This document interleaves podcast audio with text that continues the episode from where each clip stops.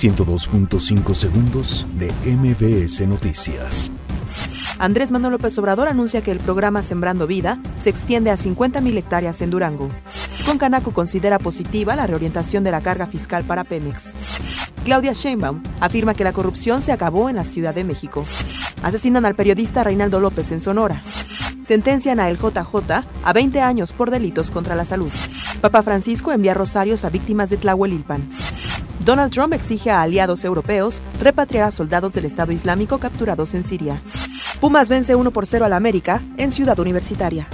102.5 segundos de MBS Noticias.